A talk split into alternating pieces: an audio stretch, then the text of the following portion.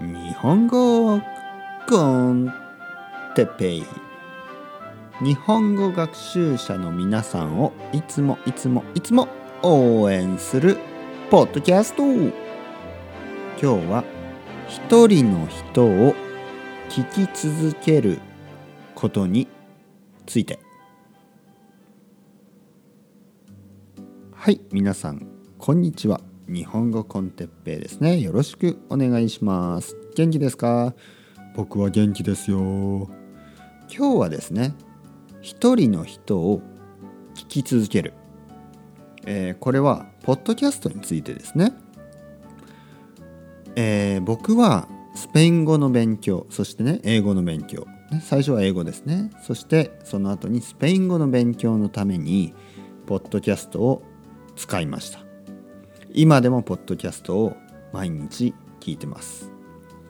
そしてですね、えー、皆さんはあの僕の日本語コンテッペをね聞いてくれていますね今、えー、ポッドキャストはたくさんあります。たくさんのチャンネルがあります。たくさんの日本人の先生がいないかな。いないですね。そんなにたくさんはいないですね。でも何人かいますね。そしてまあ先生だけじゃなくてねいろいろなポッドキャストがあります。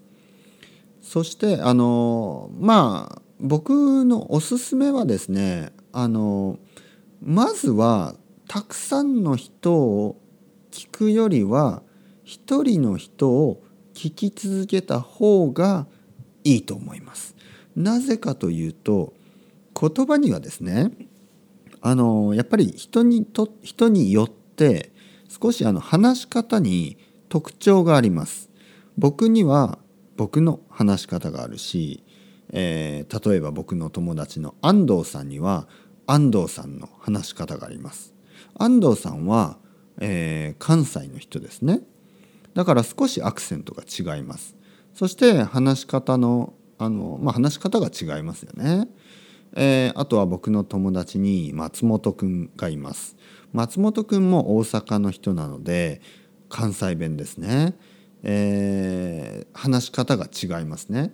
でまあその関西弁だけじゃなくて松本くんの話し方は松本くんの話し方僕の話し方は僕の話し方それでいいんですけど例えばじゃあ皆さんが松本くんの日本語と僕の日本語と安藤さんの日本語を毎日まあ聞いていたらちょっとね混乱すると思いますね。混乱。混乱というのは confuse ですね。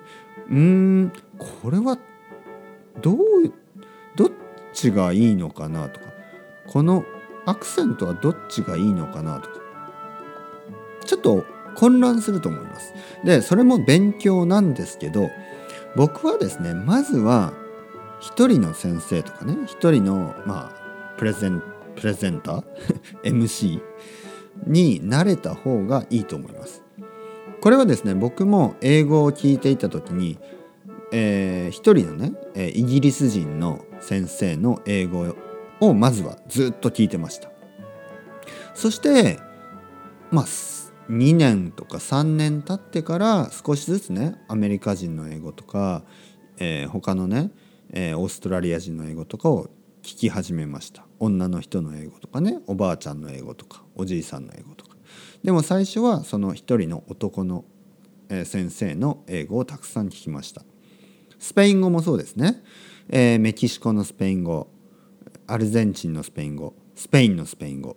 ねスペイン語にはたくさんあります。でも僕は最初はスペインのスペイン人の男の先生の、えー、ポッドキャストをたくさん聞きました。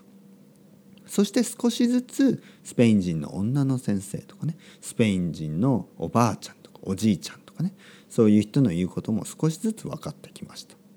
まず一つのスタンダードとしてですね日本語コンテッペを聞いてください。よろしくお願いします。それではまた皆さん。チャオチャオアストレゴ。またねまたねまたね。